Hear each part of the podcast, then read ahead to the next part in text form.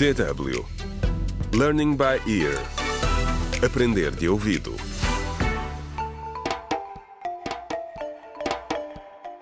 Contra o crime. Olá, bem-vindo ao oitavo episódio do audiolivro Contra o Crime, Sair da Sombra, escrito por Ursil Noé. No episódio anterior, os pais de Jaime falaram sobre o que pretendem fazer agora que sabem que o seu filho é homossexual. Sônia, a mãe de Jaime, quer obrigá-lo a fazer um exorcismo com um líder espiritual que garante que o colocará no caminho certo.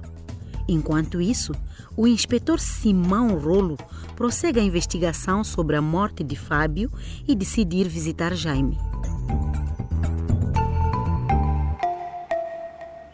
A visita do inspetor Rolo à casa de Jaime não foi oficial.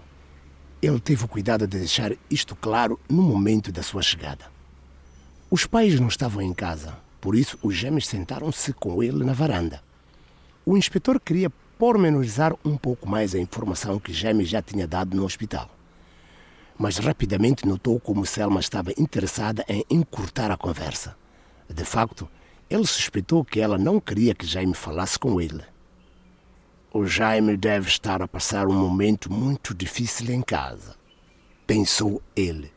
Confiou nos seus instintos e decidiu ficar um pouco mais e fazer algumas perguntas, tendo muito cuidado para não colocar o rapaz sob pressão.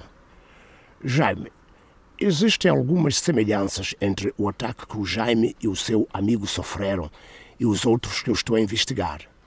Só que este caso é ainda mais grave porque um jovem perdeu a vida disse ele compassivamente. Sabes se alguém estava a ameaçar o teu amigo? De alguma forma?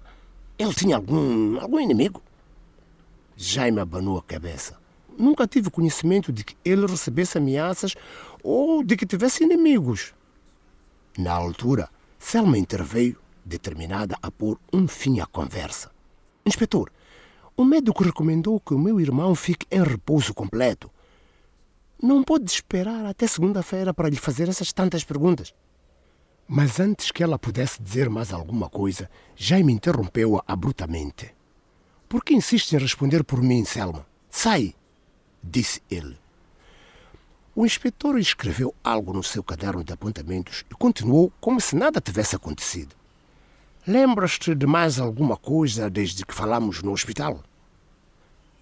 Aconteceu tudo muito rápido, disse Jaime. Eles arrombaram a porta.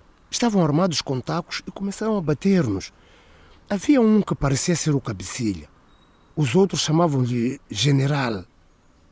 A cara do inspetor mudou de expressão.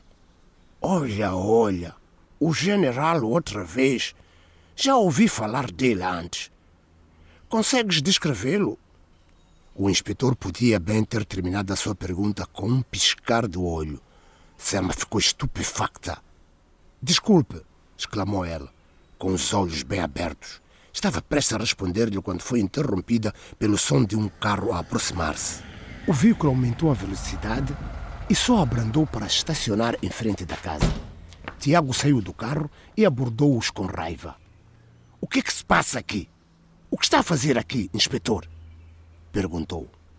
Oh, está tudo bem. Não tem nada com que se preocupar, respondeu o inspetor.